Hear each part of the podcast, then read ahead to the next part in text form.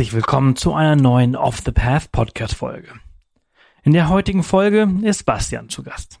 Er hat ein Projekt auf die Beine gestellt, das ich euch heute einmal vorstellen möchte. The Global Cookbook. Bastian ist seit Monaten unterwegs mit einer ziemlich großen Mission.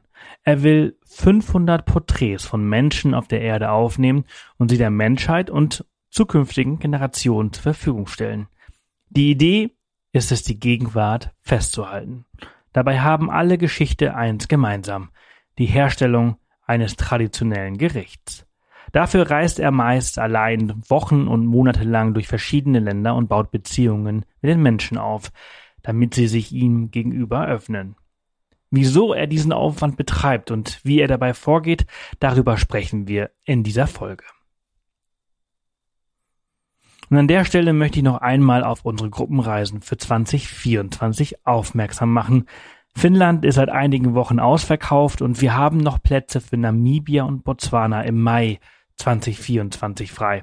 Vielleicht überlegt ihr ja schon seit einer Weile nach Afrika zu reisen und wisst nicht ganz, wo und wie ihr anfangen sollt. In Namibia organisieren wir eine grandiose Gruppenreise, wo aus Fremden innerhalb von Minuten Freunden werden und in wenigen Tagen ein grandioses Team. Dabei erleben wir die schönsten Orte, die Namibia zu bieten hat, von der Wüste über die Küste bis hin zu den vielen wilden Tieren. Als ausgebildete Safari-Guides versuchen wir eure Lieblingstiere aufzuspüren und zeigen euch dieses unglaublich abwechslungsreiche Land. Namibia kombiniert wirklich so das Beste aus allen Welten. Wir haben einen coolen Roadtrip, wir haben sehr, sehr gutes Essen mit unserem Koch Cello und äh, es ist sehr wild mit vielen Wildtieren. Wenn Wildtiere eure allergrößte Passion sind und, ihr wirklich an einen unglaublich wilden Ort mal wollt, dann ist vielleicht Botswana mehr was für euch. Denn diese Reise wird nur einmal stattfinden im Jahr 2024 und ich glaube nicht, dass wir sie in 2025 oder in den weiteren Jahren nochmal anbieten werden. Und es gibt nur noch ein paar Plätze frei. Ähm, dabei könnt ihr, das ist auch was ganz Besonderes an der Reise, ihr könnt selber entscheiden, ob ihr nur eine Woche oder gleich zwei Wochen mit uns in den Busch geht. Äh, mitten im Okavango-Delta, fernab der Zivilisation und an einem der wildesten Orte der Welt erleben wir das ursprüngliche und wilde Afrika. Hier dominieren die Tiere und wir schauen nur zu. Jeden Morgen klingelt der Wecker vor Sonnenaufgang und wir fahren raus auf Pirschfahrt und werden die tollsten und schönsten Tiere und Vögel beobachten. Nachmittags lernen wir alles über Geologie, Säugetiere, Insekten, Wetter und viel mehr. Und vor allem, wie alles miteinander zusammenhängt und identifizieren dabei auch noch die schönsten Vögel. Über 600 Vögel gibt es im Okavango-Delta, äh, also ziemlich viel zu tun. Ab und zu lassen wir den Geländewagen im Camp zurück und machen uns zu Fuß auf einer Walking Safari auf den Weg, um die Tiere auf Augenhöhe, aber mit sicherer Entfernung zu begegnen. Und als Highlight werden wir einmal die Woche uns den Schlafsack schnappen und raus in den Busch fahren und unter den Sternen am Lagerfeuer schlafen, während zwei unserer Mitreisenden, also wenn ihr euch entscheidet mitzukommen, dann seid ihr auch dran, im Wechsel Wache halten und nach äh, wilden Tieren Ausschau halten. Also das wird richtig, richtig cool. Ein Abenteuer, das ihr nie wieder vergessen werdet.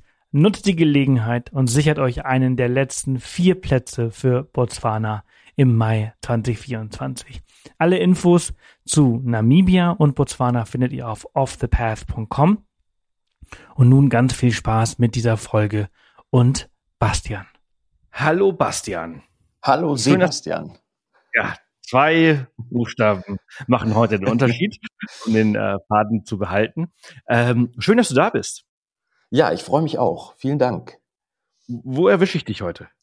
Du erwischt mich heute in Freiburg. Ich bin zwei Wochen in Deutschland und eigentlich aber in Hanoi. Hanoi, im wunderschönen Vietnam. Und äh, da geht's wahrscheinlich bald wieder zurück. Ähm, wir sprechen nämlich heute auch ein bisschen über deine Zeit äh, dort unten, ähm, wobei das ja eigentlich nur äh, der, der Start äh, ist von dem, was du so, so vorhast. Erzähl uns mal so ein bisschen, was dein aktuelles Projekt ist, beziehungsweise warum du gerade so viel in Südostasien herumtourst. Also, mein aktuelles Projekt äh, heißt The Global Cookbook und ist eine Porträtreihe über Menschen, eigentlich aus verschiedenen Ländern, deren Geschichte und verbunden immer durch ein Rezept, was die Menschen, die nie professionelle Köche sind, zu Hause in ihrer Wohnung oder auch manchmal in ihrem Zelt oder in einer Hütte äh, oder unter freiem Himmel zubereiten. Ähm, und ja, da habe ich vor ja, knapp einem Jahr mitbegonnen, im August im letzten Jahr in Südostasien. Okay, wie, wie bist du darauf gekommen oder warum ist das dein Projekt, wenn ich mal so plump fragen darf? Also, also wie bist du mhm. darauf gekommen, das, das, das zu machen? Also eigentlich arbeite ich hauptberuflich als Theaterregisseur in den letzten 15 Jahren. Also mein ja, meine tägliche Gedanken haben eigentlich immer damit zu tun gehabt, Geschichten über Menschen zu erzählen. Und das würde ich sagen, ist so eine der größten Lebenslieben von mir.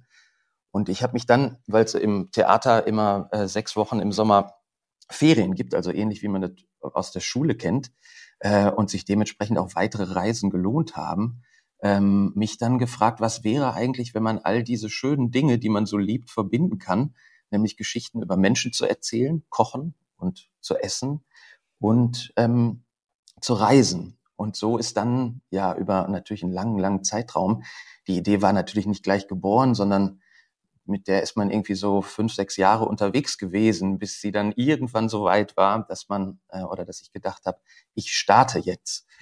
Ähm, also der Ursprung ist sicher, liegt im Theater und äh, ja, ich freue mich wahnsinnig, dass ich diese wunderbaren und schönen Dinge seit einem Jahr jetzt verbinden kann. Mhm. Und wie gehst du da jetzt jetzt vor? Also ich habe mir natürlich alles angeschaut, was du so machst und tatsächlich, du bist halt auch, du bist irgendwo im Dschungel unterwegs und und äh, äh, kochst äh, äh, Suppen mit Thailändern ähm, oder halt auch jetzt, wo du jetzt in Vietnam bist. Ähm, oder erstmal eine andere Frage, Zwischenfrage: Wie unterscheidet mhm. sich das überhaupt? Äh, dieses Erzählen von diesen Geschichten mit dem eigentlichen Beruf, den du hast, also im Theater. Da bist du, da erzählst du ja auch Geschichten von Menschen oder halt von Stücken, aber wie unterscheidet sich ähm, diese Arbeit zueinander? Also zum ersten natürlich, dass man die Protagonisten immer im Voraus kennt. Man hat ja im Theater Schauspieler oder Schauspielerinnen, die man dann aus mehreren Arbeiten zum Teil schon kennt oder auch neu kennenlernt, aber man hat vor allem natürlich eine Probe. Und diese Probe habe ich natürlich nicht ähm, weil ich natürlich die, die wirkliche Wirklichkeit zeigen will. Also wenn man sich die Filme anguckt, dann hoffe ich, dass man schnell sieht, dass da, dass ich zum einen natürlich nicht auftauche. Also die Filme sind bei YouTube zu sehen. Ich würde mich aber nicht als klassischen YouTuber bezeichnen, der dann irgendwo steht und sagt, ich bin heute in Hanoi, schön, dass ihr dabei seid. Und äh, wir lernen heute Wine kennen, die äh, wunderbare Band Choi Reisbällchen zubereitet und ich bin dann in der Küche mit dabei. Nein, sondern die Menschen, die, denen begegne ich und das, ich kenne die vorher nicht. Das ist natürlich dann also deutlich abenteuerlicher als im Theater, wo ja doch vieles bekannt ist oder man eine Struktur hat. Das heißt, ich versuche immer drei Filme äh, pro Monat zu drehen, habe also dementsprechend knapp zehn Tage für einen Film, der dann oder ein Porträt, ähm, was dann am Ende ja hängt von verschiedenen Dingen ab, aber eigentlich zwischen 25 und ja vielleicht 40 Minuten lang ist. Aber ich kenne die Menschen eben vorher nicht. Ähm, und ich starte immer in der Hauptstadt des jeweiligen Landes. Also zuletzt war ich in Indonesien und äh, bin also dementsprechend als erstes nach Jakarta geflogen, weil mir natürlich die Infrastruktur einer Hauptstadt für ein neues Land auch immer eine gewisse Sicherheit gibt. Also ich weiß zum Beispiel, dass man relativ leicht eine Übersetzerin findet, die ich natürlich brauche, um wirklich interessante Menschen kennenzulernen. Ähm, gibt dann in Vietnam zum Beispiel ein Porträt von einer sehr alten und sehr ja, eindrucksvollen Frau Wine, die 77 ist, kein Englisch spricht und der ich in einer kleinen Gasse begegnet bin und eigentlich erstmal ohne Worte. Ähm, ich spreche die Leute also nie an und sage denen, ähm, hallo, ich bin Bastian und darf ich dich in deine Küche und äh, in deinem Alltag begleiten, sondern ich möchte ja, dass ich den Menschen wirklich nahe komme. Ähm, und mir ist wichtig, dass das, was man sieht, und ich hoffe, dass das so, so gut es geht in diesen Filmen auch sichtbar wird, dass das zum Teil sehr intime und auch stille Porträts sind ähm, und auch die Seiten des Lebens natürlich zeigen, die ein Leben nun mal ausmachen, äh, die aber manchmal auch traurig sind oder die herausfordernd sind. Also mir geht's, um das eigentlich in einem Satz zusammenzufassen, darum, möglichst an die Wirklichkeit von Leben äh, ranzukommen in diesen Filmen. Und das ist natürlich ein, ein intimer Vorgang mit Menschen, die man ja vorher noch nie gesehen hat in seinem Leben. Ich, ich stelle mir das wahnsinnig aufregend und auch gleichzeitig extrem anstrengend vor. ähm, also erstens, fremde Menschen anzusprechen, äh, mhm. gehört auch viel Mut dazu.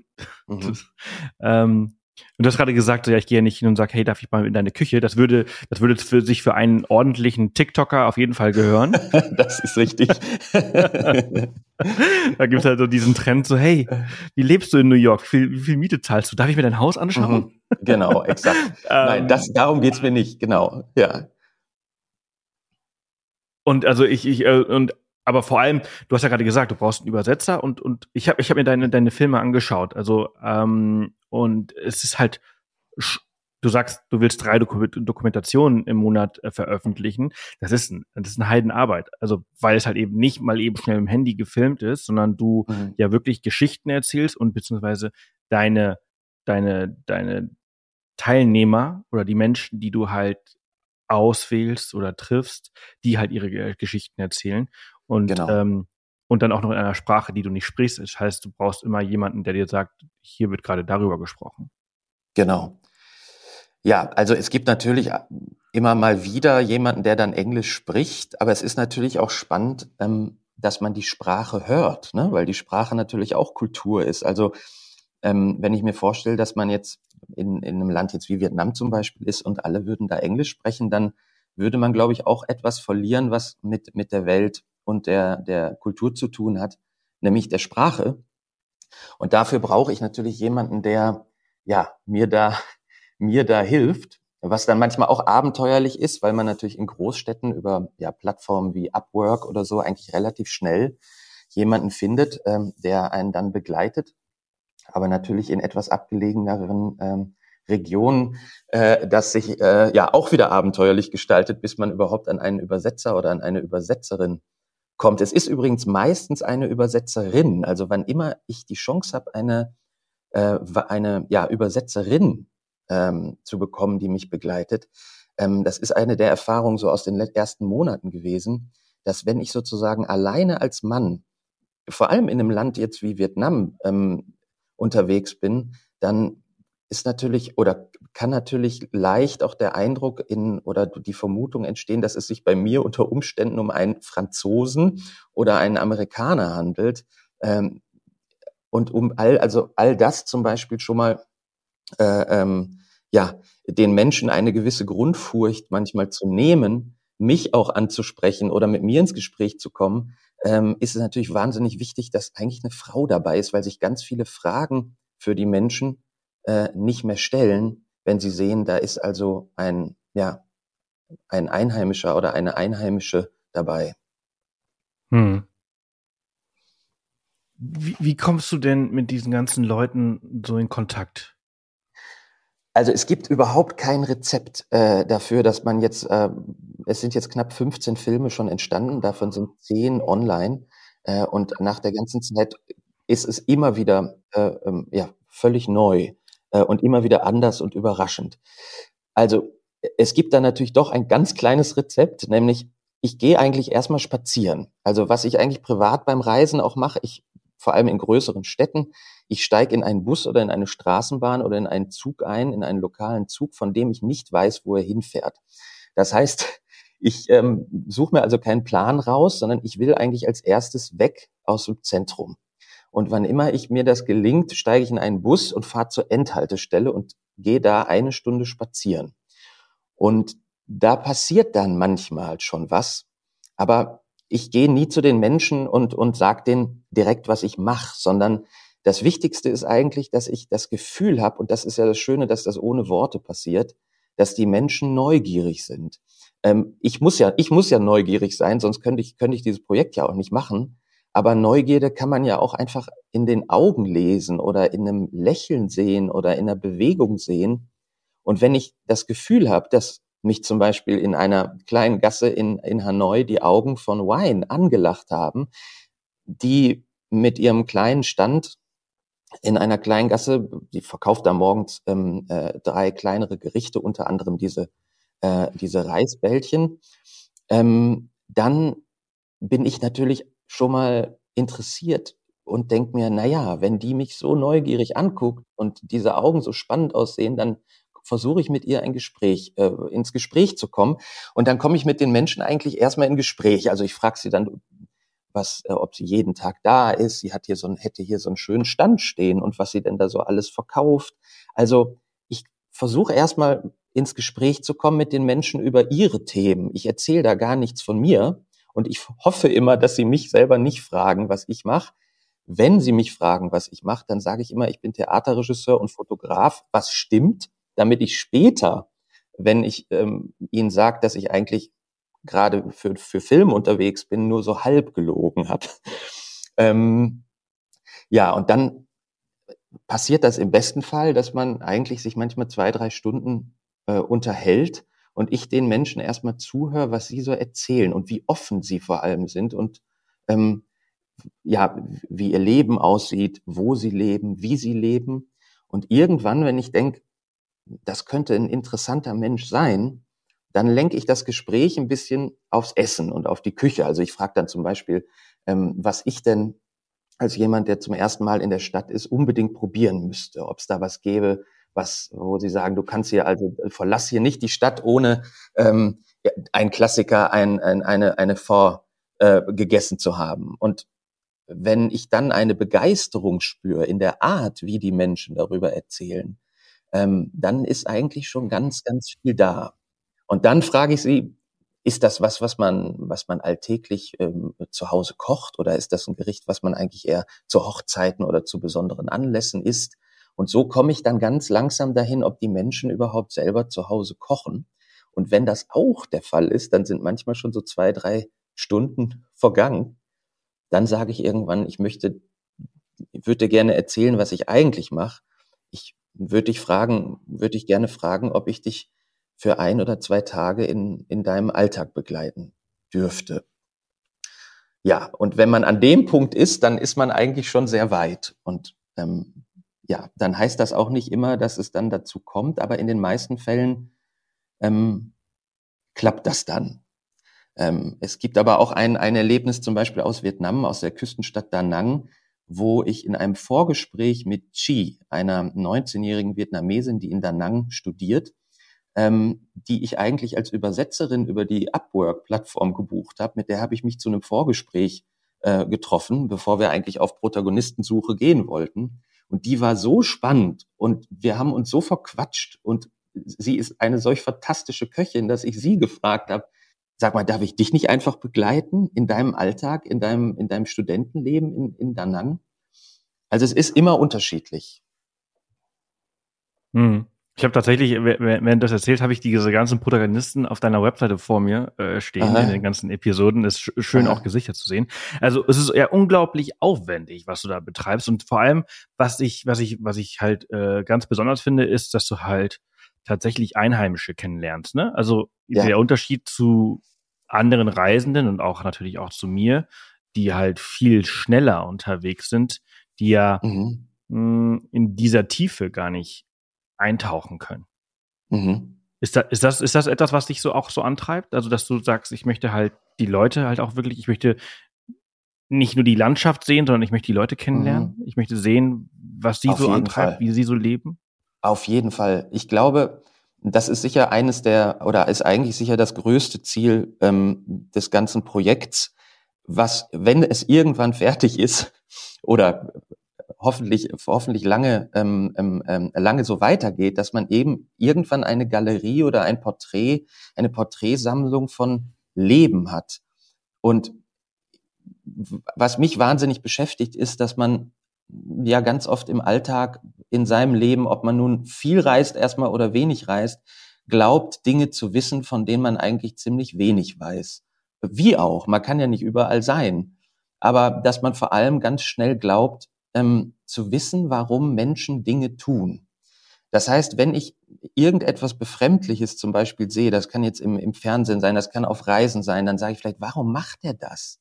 Warum steht er da an der Straßenecke mit diesem komischen langen Stiel und fuchtelt in dem Baum rum? Dann äh, oder in Diskussionen, ja, dann ähm, muss ich am Ende nicht einer Meinung mit dem Menschen sein, aber es hilft, wenn ich verstehe, warum ein Mensch Dinge tut. Und das ist eigentlich was, was mich unglaublich antreibt. Ich möchte verstehen, warum manche Dinge so sind, wie sie sind. Und warum hm. Menschen so leben, wie sie leben. Und warum sie so reden, wie sie reden. Und warum sie Furcht haben vor Dingen, vor denen sie Furcht haben. Und warum die einen Menschen das glücklich macht und die anderen Menschen das glücklich macht. Und das kann ich natürlich nur, wenn ich wirklich Zeit mit den Menschen verbringe und denen auch sehr, sehr nahe kommen. Und das ist ja. sicherlich die größte Motivation für das ganze Projekt, ähm, ja. das erleben zu können. Ja. Du hast es auch, auch gerade gesagt, äh, wenn das Projekt dann irgendwann fertig ist, du hast jetzt 15 Episoden, drei Episoden pro Land. Ähm, mhm. Wie lange planst du daran zu arbeiten? Also, ich eigentlich, es ist wirklich ein Lebensprojekt. Äh, und ähm, das Ganze ist natürlich auch jetzt immer wieder eine Achterbahnfahrt, auch gerade so in der Anfangsphase. Ähm, aber es, ich hoffe, dass ich das bis zu meinem Lebensende machen kann. Ähm, und wenn ich daran denke, dass ich also irgendwann mir vorstelle, dass ich 500 oder 600 oder 700 Filme habe und das Ganze so ein bisschen wie eine, wie eine Lebensbibliothek, die natürlich immer kostenlos sein muss, mit einem Wikipedia-Gedanken dahinter, dass alle Menschen möglichst von, von, von Indien bis Kanada irgendwann wissen, dass es das Global Cookbook gibt. Und wenn sie sich also für ein Land und, und die Kultur in den Ländern interessieren, möglichst sehr, sehr unterschiedliche Eindrücke von sehr, sehr unterschiedlichen Menschen an unter, sehr, sehr unterschiedlichen Orten in einem Land ähm, sehen können oder erleben können. Ähm, deswegen hoffe ich, dass dieses Projekt erst dann zu Ende ist, wenn ich irgendwann äh, unter der Erde liege. mhm. Auf, ja. jeden Fall, also, also auf jeden Fall hast du dir ordentlich was vorgenommen. Ähm, ich war, ja. Äh, wie, ich meine, die, das stellt sich ja auch die Frage. Also ich, ich meine, ich habe ja vorhin schon mal kurz gesagt, das ist ja unglaublich aufwendig, äh, wie du das alles machst. Und du, also das hört man ja auch, ne? Wenn du halt alleine nur drei, drei Stunden Vorgespräch führst und dann halt jemanden drei, vier Tage begleitest und dann halt, mhm. dann schneidest du ja nicht in zwei Stunden so einen Film, sondern dann äh, ja. sitzt du auch noch mal viele Stunden da dran. Und vor allem ähm, dann muss es ja auch noch irgendwie übersetzt werden, damit Leute es auch überhaupt sehen können, weil wenn du ja. jetzt einfach nur auf, auf, auf Vietnamesisch eine Folge hochlädst, dann kann ein Deutscher oder ein Engländer oder ein Amerikaner oder ein Kanadier das halt eben nicht sich anschauen. Genau. Ähm, genau. Das, das, das, also das, das kostet Zeit und es ja. kostet halt eben auch äh, Geld, weil du ja halt auch eben ja. diese Übersetzer halt dir holst und so weiter und so fort. Wie finanziert man sowas? Also, beziehungsweise, was ist da der, die Idee dahinter? Wenn du sagst, du hast mhm. ja gesagt, es soll ja kostenlos äh, mhm. bleiben, mhm. finanziert man das über, über YouTube-Ads? Nein, also im Moment finanziere ich das tatsächlich noch selber, natürlich mit einer gesetzten Deadline. Also ich habe so die Deadline, dass ich im nächsten Sommer eigentlich einen, das Ganze so gesichert sein muss, dass ich das die nächsten zwei oder drei Jahre erstmal weitermachen kann. Ich habe weil ich ja den Plan schon länger hatte und auch eigentlich immer festgearbeitet habe, äh, gespart und Geld zur Seite gelegt, um das Ganze sozusagen auch als, ein, als eine Investition in diese Welt ähm, für knapp zwei Jahre machen zu können, ohne dass ich da ähm, ein, ein, ein Risiko habe, dass ich mich da vor allem verschulde, weil das ist ja aber auch nicht mein, ist ja nun mal nicht das Ziel sondern ich bin gerade, und deswegen bin ich eben auch drei Monate in Hanoi und drehe gerade nicht, weil ich irgendwann gemerkt habe, ich brauche also eine Art, äh, eine Zeit, wo ich mich nur äh, um die Zukunft dieses Projekts kümmere. Also es gibt gerade eine, das ist eine, eine Seite, äh, eine Crowdfunding-Kampagne, also für alle, die äh, das, denen die Filme gefallen und äh, die auch in zwei, drei Jahren ähm, noch neue Folgen sehen möchten, äh, können da gerne mal auf Start Next vorbeischauen ähm, und äh, ja, also jede Unterstützung ist da gerade jetzt am Anfang willkommen. In der Perspektive ist es aber so, dass ich gerade mit ähm, ja vor allem ähm, ja Kulturförderung äh, auf EU-Ebene und äh, auch in Deutschland im Moment ähm, versuche über ja Kultursponsoring äh, aus äh, öffentliche Kulturförderung, private Kulturförderung, äh, Kontakten, Kontakte auch zu Mäzenen aufzubauen, die sozusagen gerade in der Anfangsphase ja das Projekt mittragen und finanzieren, was dann in einer weiten Perspektive, da rede ich aber sicher von zwei, drei Jahren, sich dann sicher auch vorausgesetzt, dass genug Menschen dieser Welt folgen und sich das vielleicht ein bisschen rumspricht, ähm, sich dann zum Teil sicher auch durch YouTube tragen könnte. Aber das ist wirklich alles ein, ein natürlich ein, ein, ein, ein Wunschgedanke an, für die Zukunft. Also im Moment finanziere ich das selber. Das kann ich noch ein knappes halbes Jahr oder ein gutes halbes Jahr machen. Und dann muss dafür eigentlich eine Finanzierung stehen, die aber ja zum Beispiel auch keine klassische Filmförderung sein kann, weil ich natürlich keine Kinoauswertung im klassischen Sinne habe oder keine TV-Auswertung habe. Hm, das heißt, ich kann das im Moment noch nicht so sagen. Es entwickelt sich eigentlich mhm. von Tag zu Tag, weil andauernd natürlich neue Dinge passieren, kleine Schritte. Äh, und natürlich das Ganze auch immer wieder eine Geduldsprobe ist und man die ganze Welt dann an einem Abend nach, nach, nach einem Zwölf-Stunden-Tag natürlich auch mal in Frage stellt und sagt, wie soll das denn dann überhaupt weitergehen? Ähm, das ist natürlich ein, toll, ein toller Gedanke, sich diese 500 Filme vorzustellen. Aber klappt das am Ende? Äh, und am nächsten Morgen denke ich, ja, das klappt. Das klappt, äh, weil ich weiß ja, warum ich das mache äh, und äh, warum das etwas ist, was ja, wo ich wirklich alles dran setze, dass das funktioniert. Und jetzt gerade mache ich zum Beispiel vor allem Pressearbeit. Äh, ich wollte ja nie, also ich habe nie Pressearbeit gemacht bis jetzt, weil ich natürlich wollte, dass in dem Moment, wo es Presse über zu diesem Projekt gibt, die Menschen schon ein bisschen eine Ahnung kriegen können von dem Projekt und nicht zwei Filme aus Deutschland sehen und dann auf ein Projekt stoßen, was The Global Cookbook heißt. Ähm, ja, deswegen bin ich jetzt gerade diese, diese drei Monate oder vielleicht werden es sogar vier in Hanoi, wo ich nicht drehe. Ich habe aber genug Folgen vorproduziert, so dass ich alle drei Wochen ähm, ja dann eine neue Folge auch zeigen kann. Hm.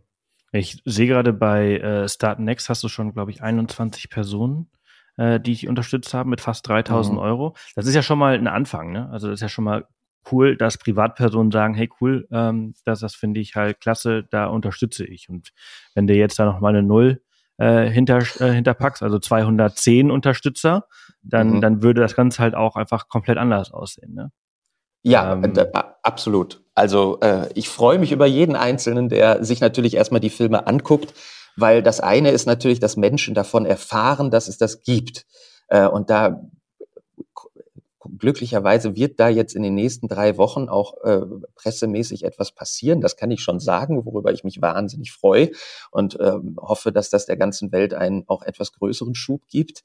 Äh, es ist aber natürlich am Ende der Mensch, der sich die, diese Welt anguckt und vielleicht anderen Leuten davon erzählt, dass es so etwas gibt und dass es eben nicht jemand ist, der äh, 30 Sekunden Videos mit 400 Schnitten äh, bei TikTok hochlädt und das Ganze dann ein Kochrezept nennt oder ein Porträt über Menschen nennt, sondern ja, ich glaube, dass das was ist, wo man, wo man, wo man selber vielleicht auch ein bisschen entschleunigt, was man ja im besten Fall auch auf einer Reise tut. Hm. Ja. Aber braucht ein, ein solches Projekt nicht auch TikTok und Instagram solche Formate? Also solche kurzen Formate? Ich glaube, geht die Welt nicht, also ist die Aufmerksamkeitsspanne der Menschen nicht um, um, so, so kurz geworden, Absolut. dass sie trotzdem diese kurzen Snippets brauchen, um sich ja. für die großen Dinge zu interessieren? Also Abs geht es absolut? Ohne?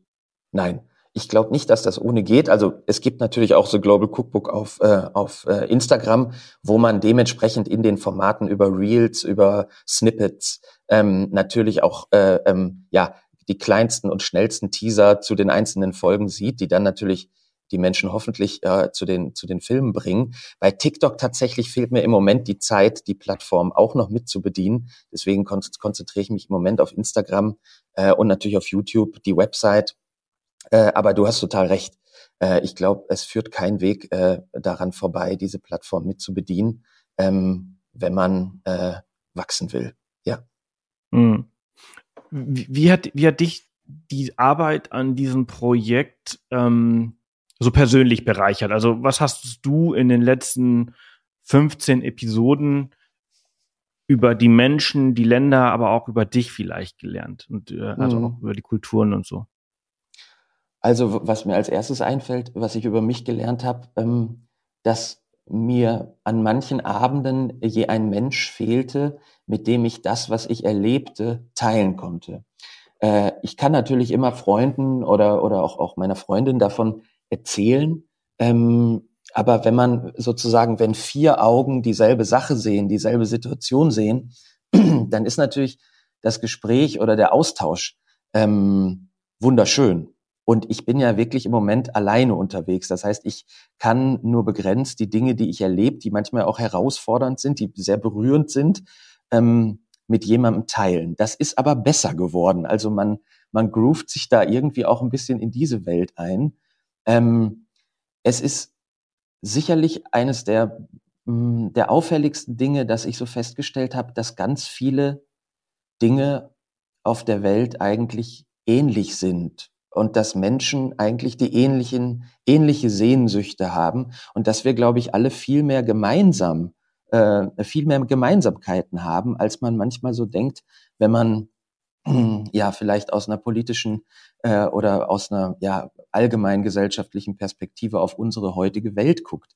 Denn die Menschen freuen sich darüber, Menschen kennenzulernen. Die Kinder gehen in Vietnam genauso in den Kindergarten, wie sie das in Deutschland tun. Ähm, die Menschen ähm, in, in, ähm, in äh, Indonesien verreisen genauso gerne, wie es, wie, wie wir das tun. Es ist immer wieder anders. Es ist natürlich, ähm, ähm, ich sag mal, die größte Herausforderung ist sicherlich, äh, die Gemeinsamkeiten zu sehen ähm, und jetzt, wie soll ich, wie, wie soll ich das jetzt, am, wie soll ich das jetzt ähm, am besten, am besten sagen? Ähm, dass wir trotz der vielen Unterschiede alle gleich sind? Dass wir trotz der vielen Unterschiede, glaube ich, ganz viel gemeinsam haben. Ähm, und dass das natürlich viel mehr verbindende Elemente auf, auf, auf dieser Welt gibt, als Dinge, die uns trennen, glaube ich. Mhm. Äh, das ist sicherlich die, die, was, was mir, wenn ich das alles zusammennehme, also all die Eindrücke, die ich jetzt im letzten Jahr hatte, sicher eine der schönsten Erkenntnisse und auch eine Erkenntnis, die eigentlich eine gewisse Hoffnung macht. Ja. Mhm. Ja. Also ich glaube auch, also äh, wie geht dir ich glaube, das so denn? auch so ein Ding. Ja, ich habe hab gerade versucht, darüber nachzudenken. Also ich glaube, das, was, was ich gelernt habe auf, auf Reisen ist, ähm, dass egal wo du herkommst, du eigentlich immer die gleichen Sorgen hast. Du hast die ja. Sorgen, dass es deinen Kindern, also beziehungsweise auch Wünsche, dass es deinen ja. Kindern besser geht als dir, dass sie gesund sind, ähm, dass du halt genug Essen auf dem, auf dem, auf dem Teller bekommst und so. Ähm, das sind so, das ist, es ist egal, wo du hinkommst, diese Sorgen und Wünsche sind überall gleich. Mhm, genau. Ähm, ja. und, und, und dass das einfach so ein verbindendes Element halt auch irgendwie ist. Und ähm, und was mich eigentlich immer am meisten fasziniert, ist halt immer in, in so viel weiteren Ländern zu gehen, wie halt Kultur, was für Kultur wie Kultur sich entwickelt hat und was das halt auch mit, mit Ländern macht. Also ich weiß nicht, ob du mhm. schon, zumindest habe ich noch keine Episode gesehen, in ähm, Kambodscha warst. Nein, das ist das nächste Ziel im September. So, und wie zum mhm. Beispiel die Kultur dieses Land geprägt hat und was das halt eben auch macht auf, zum Beispiel, ich finde, ich finde diese Reaktion auf die Khmer Rouge, also auf die, auf mhm. diesen Krieg damals, die finde ich so unglaublich faszinierend. Also da habe ich ja Rotz und Wasser geheult, als ich da äh, äh, durchgelaufen bin. Ähm, und dann die Geschichten zu hören, wie die Menschen heute und auch damals auf, auf diese Geschichten reagiert haben. Mhm. Ähm, ich kann natürlich nur über die Menschen sprechen, die ich damals getroffen habe und nicht für ein ganzes mhm. Land. Das geht natürlich sowieso nie. Aber es ist, es ist faszinierend, diese, diese Sichtweisen zu, zu sehen und zu erleben und, und daraus halt ein bisschen was mitzunehmen. Das finde ich eigentlich so, mhm. dass das Faszinierende an, an der ganzen Geschichte. Ja, das ging Deswegen, mir. Äh, mhm. ja. Na, das ging mir so in, in, in, in Vietnam.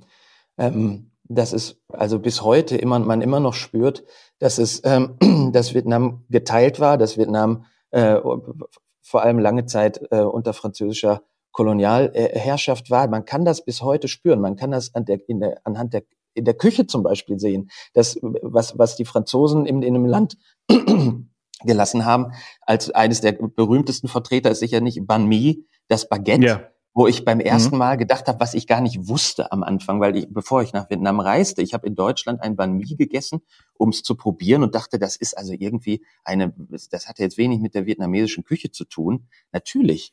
Ähm, das ist auch irgendwie ein schönes Bild, finde ich, dass die, dass die Vietnamesen dieses Baguette der Franzosen genommen haben und es mit ihren, ihren Kräutern und mit nach ihren Rezepturen so umgewandelt haben, dass man da einen wirklich absolut hervorragenden Snack äh, in der Welt hat.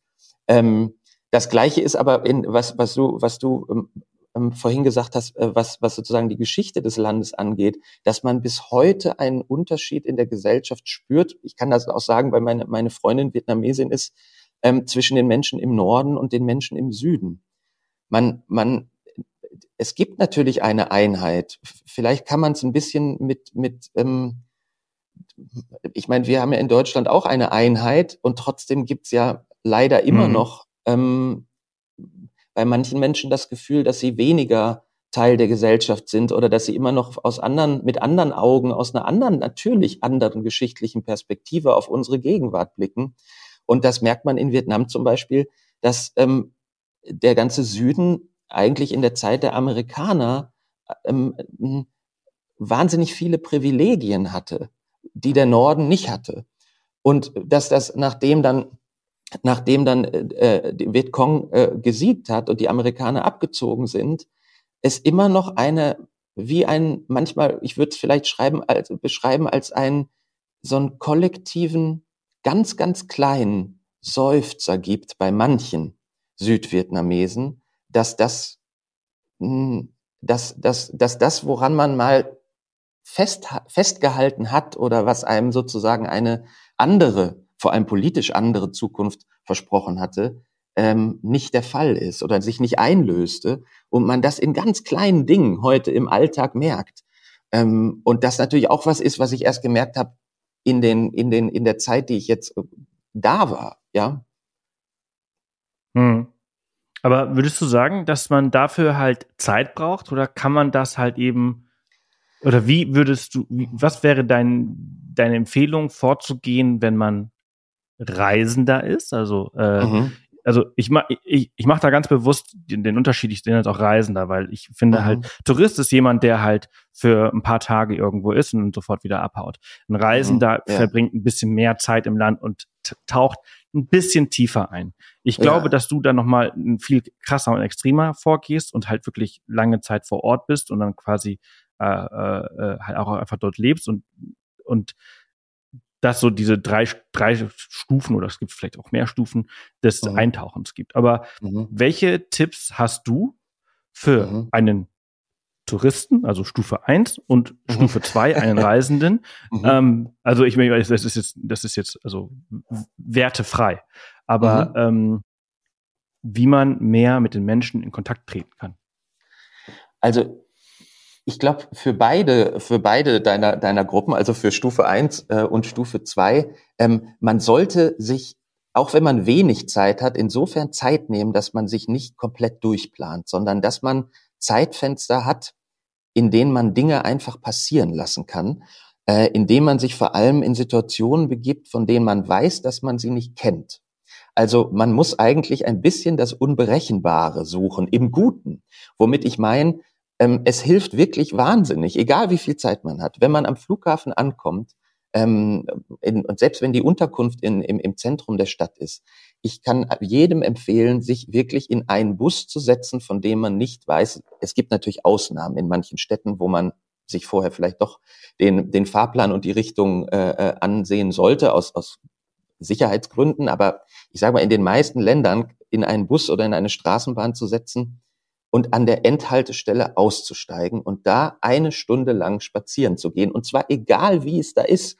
Also wenn man in einem Industriegebiet ankommt, in einem Industriegebiet spazieren zu gehen und dann zwei Tage später die schönsten Strände des Landes zu sehen, weil mir das wahnsinnig geholfen hat, erst die Welt kennenzulernen, die man, die einen wirklich überrascht, die man nicht kennt äh, die mit den Menschen zu tun hat, die in diesem Land leben. Und dann von mir aus zwei Stunden später ins Zentrum der Stadt zu fahren, weil man all das, was man da sieht, auch an vertrauten Dingen, an Hochhäusern, an, an, an internationalen Kaffeehausketten, also ich rede jetzt von Großstädten natürlich, immer in den Bezug setzt zu dem, was man als erstes gesehen hat, nämlich ähm, ja das Besondere oder das ähm, vielleicht ein bisschen mehr vom, vom wirklichen Leben. Und man begegnet dann natürlich auch Menschen anders, weil die sprechen einen nämlich dann selber an und fragen dich, was machst du hier in diesem Industriegebiet?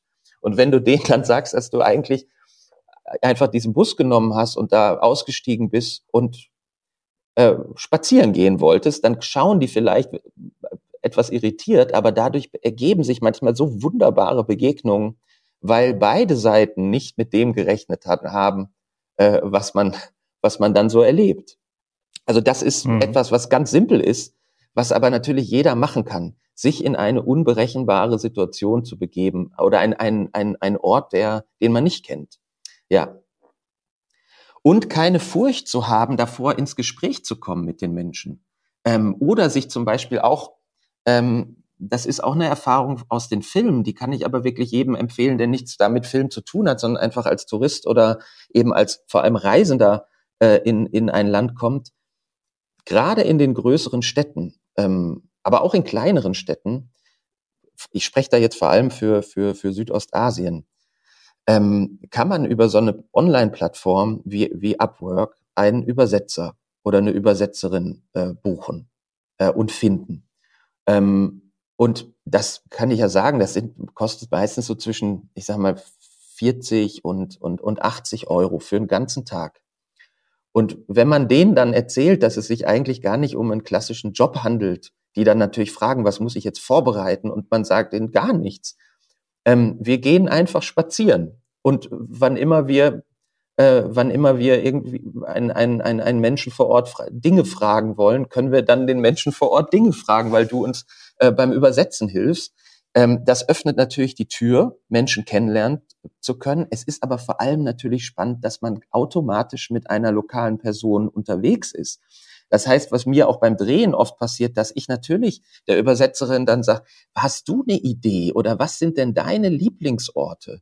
Ähm, zeig mir doch mal die, die, die Bäckerei, wo du morgens dein Brötchen holst oder wo du morgens äh, frühstücken gehst. Und schon ist man an einem Ort, von dem man ausgehen, davon ausgehen kann, dass er wahnsinnig, dass es etwas wahnsinnig Leckeres gibt, weil natürlich der Mensch, der vor Ort lebt, nicht dahin gehen würde jeden Morgen, wenn er das Essen so furchtbar fände. Und es ergeben sich automatisch so viele Dinge.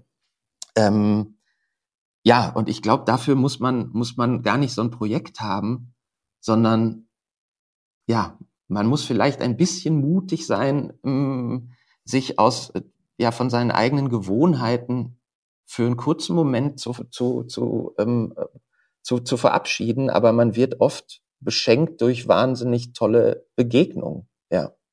Mhm. Ja, auf jeden Fall. Also ich finde das mit dem Übersetzer finde ich vor allem eine sehr, sehr coole äh, Geschichte. Äh, mhm. Auf die mhm. Idee bin ich auch noch nicht gekommen. Ähm, weil das macht ja natürlich absolut Sinn. Also ja. ich, ich, bin halt, ich bin so ein Läufer, ne? Also wenn ich halt mhm. irgendwo in einem neuen Land bin oder in einer neuen Stadt bin, dann, dann laufe ich. Laufe, mhm. laufe, laufe, ja. laufe, laufe, laufe und lass einfach alles auf mich wirken. Ja. Und äh, mach dann auch mal schnell mal meine 30.000 oder mehr Schritte an einem Tag. Ähm, wow.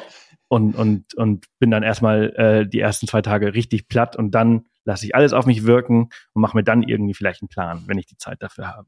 Mhm. Ähm, genau. Wenn das jetzt irgendjemanden sauer aufge aufgekommen ist, dass ich äh, Unterschied gemacht habe zwischen Touristen und Reisenden, dann äh, Man muss ja heutzutage auf alles vorlesen. Aber ich muss, ich möchte dazu nur sagen, für mich ist ein Tourist jemand, der halt nur ganz kurz irgendwo ist.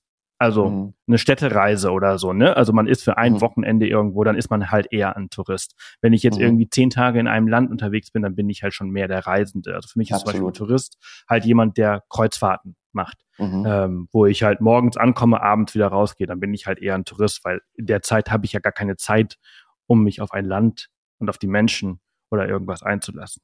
Also nur mhm. mal so zur, zur Klärung. Aber ich finde deine äh, Unterscheidung äh, eigentlich ganz gut, muss ich sagen. Ähm, weil, also der Reisende oder ja, der Reisende ist für mich auch dann ein Reisender, wenn er Dinge vor Ort genießen kann oder begreifen kann und nicht erst anhand der vielleicht 5000 wunderbaren Fotografien äh, mhm. zurück im heimischen Wohnzimmer. Ja, also wenn man so das Gefühl hat, dass man äh, vor allem in extremen Formen, also wenn man jetzt sagen wir mal ein Land in drei Tagen kennenlernen möchte, ähm, dann hat man eigentlich ja keine Chance, ein Land in drei Tagen kennenzulernen. Das heißt, man fotografiert zum Beispiel wahnsinnig viel und begreift erst zu Hause beim Angucken der Bilder, dass man überhaupt da gewesen ist. Mhm. Und äh, das finde ich eigentlich schade. Ähm, deswegen würde ich immer, immer daran appellieren zu sagen, dann lieber weniger auf dem Plan zu haben und vielleicht nur an einem Ort zu bleiben und vielleicht auch mal drei Stunden nur irgendwo zu sitzen oder was du eben gesagt hast, einfach mal zehn Stunden nur zu laufen, ohne dass man Furcht haben muss, was habe ich denn jetzt alles verpasst? Man verpasst ja andauernd Dinge. Also unser ganzes Leben hat ja eigentlich damit zu tun, dass wir eigentlich andauernd Dinge verpassen, weil wir ja nicht überall sein können. Aber dann an einem Ort Zeit zu verbringen und den wirklich zu genießen oder da auch einen tieferen Eindruck zu kriegen, ist zumindest für mich, ich spreche da natürlich auch nur für mich, äh, die, die Form von, von, von Reisen, die mich eigentlich immer wahnsinnig glücklich macht. Hm. Für mich ist immer so, so eine Geschichte, wenn ich die, wenn ich die Orte erklären kann, beziehungsweise die Geschichten der Orte erzählen kann, statt die Bilder davon zu zeigen, dann ja. kann ich eigentlich so für mich sagen, dann war ich wirklich dort. Ja, absolut. Das ist ein schön, schönes Macht Bild. das Sinn? Ge absolut, geht mir auch so. Ja. Ne? Also, also, also, dass ich genug Zeit irgendwo verbracht habe, um es halt wiederzugeben. Weil Absolut. wenn ich zu kurz da bin und einfach nur Bilder gemacht habe und sage, schau mal, das ist übrigens, weiß ich nicht, XY, mhm. ähm, dann, dann, dann bin ich nicht richtig dort gewesen, wenn ich, wenn ich Bilder dafür brauche, um es, um es rüberzubringen. Ähm, so, so sehe ich das äh, meistens. Ja. ja. Ähm, jetzt hast du so viele tolle Menschen schon getroffen, ähm, die du porträtiert hast auf, auf, deinem, auf, deiner, auf deiner Webseite, beziehungsweise auch auf deinem YouTube-Kanal. Was ist so eine Geschichte, die so hängen geblieben ist? Also, das ist auch immer so ein bisschen, äh, ein bisschen unfair, weil das halt natürlich halt andere Geschichten mhm. weniger wert macht und so weiter. Aber das, das, das will ich damit auch eigentlich auch wirklich gar nicht machen. Aber es mhm. gibt ja eine Begegnung, weil die Art der Begegnung besonders war oder mhm. Anlass zu den anderen war oder weil, weil, weil die Geschichte eine Wendung äh, genommen hat, die du einfach nicht erwartet hast und du dann einfach mhm. so sprachlos da saßt. Gibt, mhm. gibt's, gibt's das? Absolut. Also da fällt mir als erstes, ähm, die Folge ist auch schon online, äh, Queena ein. Queena ist eine Frau im ja, Mitte 60, die ich kennengelernt habe auf dem malaysischen Teil der Insel Borneo in einer kleinen Stadt mit dem Namen Sibu. Ähm, und nachdem ich in Kuala Lumpur war, was natürlich auf dem der andere Teil von Malaysia ist, war zumindest klar, ich will also ein zweites, weiteres Porträt, ein zweites Porträt auf dem, äh, ja, auf der Insel Borneo im malaysischen Teil drehen und bin dann nach Sibu gereist und bin da eben auch am ersten Tag so alleine und erstmal ohne die Absicht, da an dem ersten Tag unbedingt jemanden finden zu müssen. Man muss ja auch erstmal ein Gefühl für so einen Ort kriegen, ähm, spazieren gegangen und bin auch über den Zentralmarkt in Sibu äh, gelaufen, der übrigens der größte äh, Markt in ganz Malaysia ist. Der ist also nicht in Kuala Lumpur, sondern in dieser kleineren Stadt Sibu. Und da wird im unteren Bereich, es gibt eigentlich zwei, zwei Etagen, oben kann man essen und unten kann man vom Spielzeug über Gemüse, äh, alles Mögliche so für den täglichen äh, äh, ähm, Bedarf, vor allem Lebensmittel natürlich, kaufen. Und dann ist mir eine Frau aufgefallen, die ähm, ähm, an einem kleinen Stand saß. Und das Besondere an dem Stand war, dass sie im unteren Bereich gekocht hat. Da stand also ein, ein, ein Wok, sie bereitet da am Tag drei verschiedene Gerichte zu. Die sind dann meistens so gegen elf Uhr fertig. Und dann sitzt Queena da, muslimische Frau, voll verschleiert, äh, hinter ihrem, äh, hinter ihrem Stand und verkauft, äh, verkauft ihr ihre drei Gerichte. Im besten Fall auch so, dass sie am Ende des Tages alle, alle weg sind. Und ich laufe sozusagen einfach da vorbei und sehe in den Augen, ich habe also ja nur die Augen von Queena gesehen, wahnsinnig leuchtende Augen. Und ich konnte sehen, dass durch kleine Falten an diesen Augen Queena lacht. Ich konnte ja den Mund nicht sehen. Und mich dann in einem perfekten Englisch fragt, wie es mir geht, was ich mache und ich mit ihr ins Gespräch komme und einen wahnsinnig lebendigen und spannenden Menschen kennenlernen, von dem ich noch nicht wusste, dass Queena dann äh, eine Protagonistin einer Folge wird, bis sie mir äh, zunächst angeboten hat, ich müsste unbedingt äh, ihr Chicken Curry probieren und mich dann auf dieses Chicken Curry auch noch eingeladen hat ähm, und wir dann erstmal eine Stunde ins Gespräch gekommen sind, um dann am nächsten Tag uns wieder zu treffen ähm, und ich eigentlich nie gedacht hätte, dass ich acht Stunden, ja acht Stunden, ich glaube von 13 Uhr bis 21 oder 22 Uhr auf diesem Markt gesessen habe, zwischen Hühnern, die geschlachtet werden und äh, ähm, Gemüse, was verkauft wird und Queena mir ihre ganze Geschichte erzählt. Und Queena wurde geboren, ähm, gehört einem einer, einer Volksgruppe an ähm, mit dem Namen Melanau. Und die sind auf der Insel Borneo, äh, haben tatsächlich noch im, äh, also Queena ist im Wald, im Urwald groß geworden und wurde als Kind ähm, damals mit ja knapp zwei oder drei Monaten auf einem Holzfloß, was aber keinen Fahrer oder eine Fahrerin hatte, den Rajong River, den den örtlichen Fluss hinunter äh, äh, getrieben. Warum? Weil Malaysia ja vor allem aus drei ähm, ähm, ja, ethnische Gruppen besteht, den Chinesen, den Malaien und den Indern.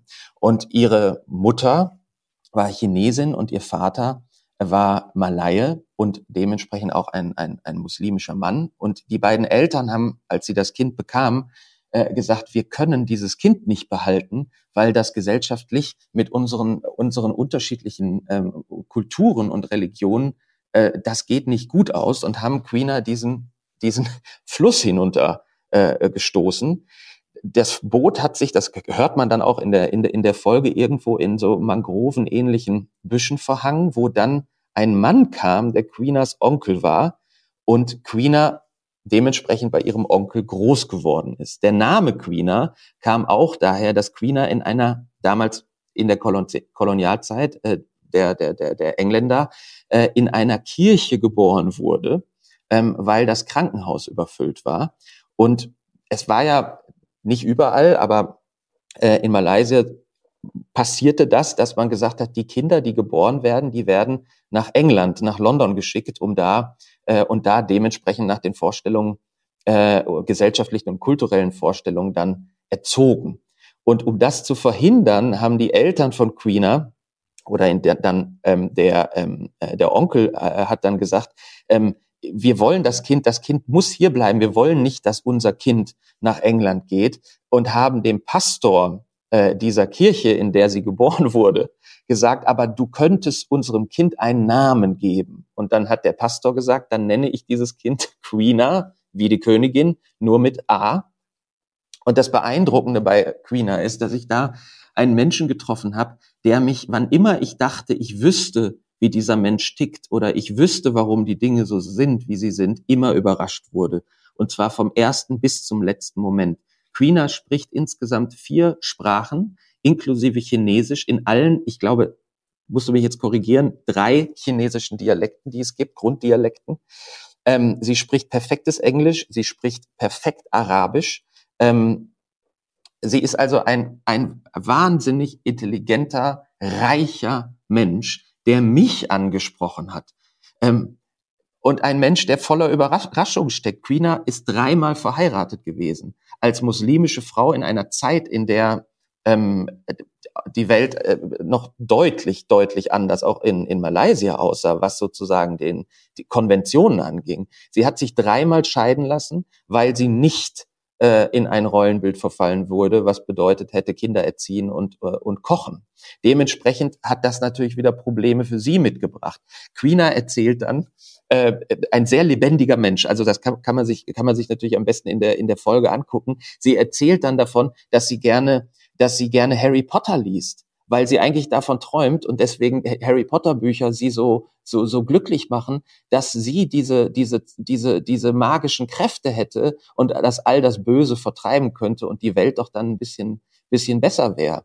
Ähm, sie erzählt, äh, dass sie, äh, wenn sie, wenn sie einen schlechten Tag hat, Heavy Metal Musik äh, liebt, ähm, lebt in einem, und das ist auch der Grund, warum sie zum Beispiel auf diesem Marktstand kocht, sie hat keine Küche zu Hause.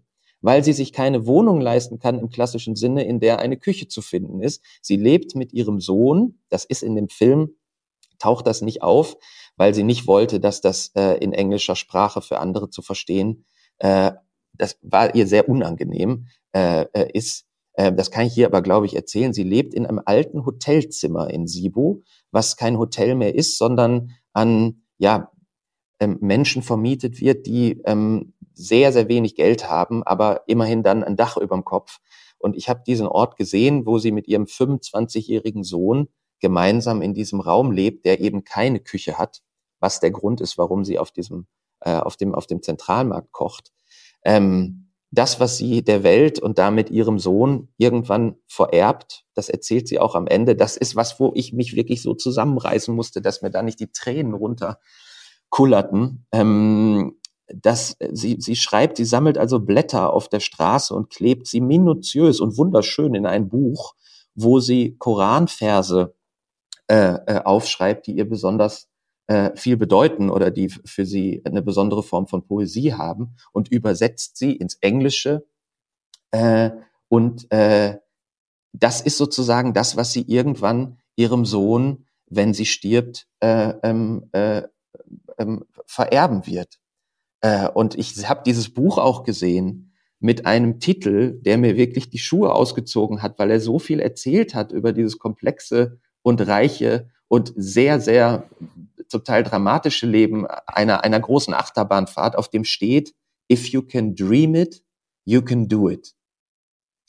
Und dann guckt man in diese Welt von Queener und ja, ich bin bis heute so unglaublich beeindruckt von diesem Leben. Ich habe jetzt, glaube ich, schon viel zu lange erzählt, Sebastian, davon. Äh, ja, ich habe auch immer noch Kontakt mit ihr.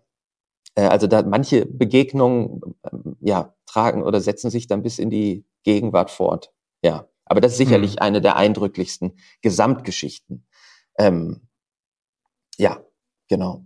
Total, also total faszinierend. Ich habe, während du erzählt hast, habe ich äh, das Video äh, hier am Laufen im Hintergrund ähm, und äh, ohne Ton natürlich und habe mir das angeschaut. Und äh, das ist ja eine der letzten Szenen dieses mhm. Buches, mhm. Ähm, was da drin ist. Und das ist, das ist schon schon grandios. Also ähm, und das ist, das ist jetzt aber auch an der Stelle auch das perfekte Ende für diese Folge. Ich glaube, mhm. jeder, der jetzt irgendwie auch fasziniert ist von dem, was du so erzählt hast, der kann jetzt eigentlich direkt rübergehen äh, zu YouTube und äh, Titel ist Meet the Incredible 63-Year-Old Queener from Cebu ähm, und, und schaut euch dieses Video an. Und ihr könnt dann ähm, Untertitel anmachen, weil die Videos sind ja alle äh, in Originalsprache. Ja. Ähm, und äh, euch das alles halt äh, anschauen und äh, abonniert den Kanal äh, von Bastian, unterstützt ihn. Bei Start Next könnt ihr ihn auch unterstützen.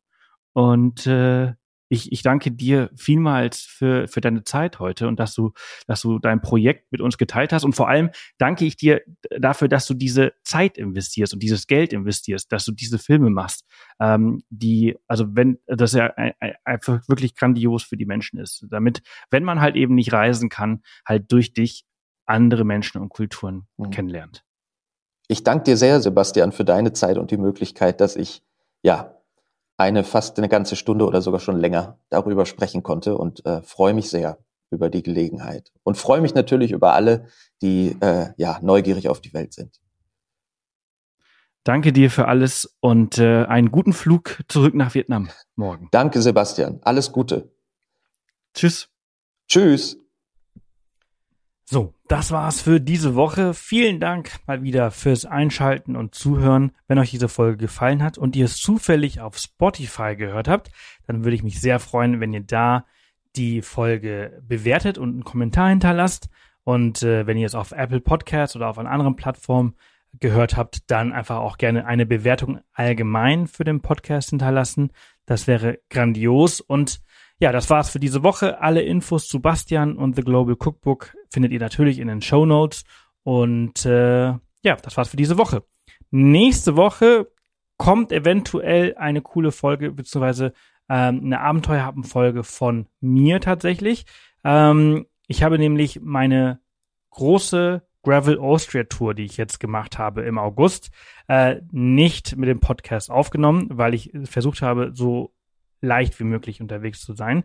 Im Nachhinein bereue ich das ein bisschen, weil das eine sehr, sehr, sehr, sehr geile äh, Strecke, Tour und Folge gewesen wäre. Und ich werde versuchen, euch eine Abenteuerhaben-Folge aber trotzdem aufzunehmen, wo ihr quasi alle wichtigen Informationen zu dieser Tour findet. Ähm, natürlich gibt es dazu auch noch einen Blogpost und so auf äh, unserer Seite, aber der eine oder andere, der hört auch einfach gerne im Podcast zu. Und äh, was ich so in äh, Österreich auf meinen 700 Kilometern und 13.000, 14.000 Höhenmetern erlebt habe, das erfahrt ihr dann in dieser Folge. Also, bleibt dran und äh, bis nächste Woche. Passt auf euch auf und bleibt gesund. Tschüss.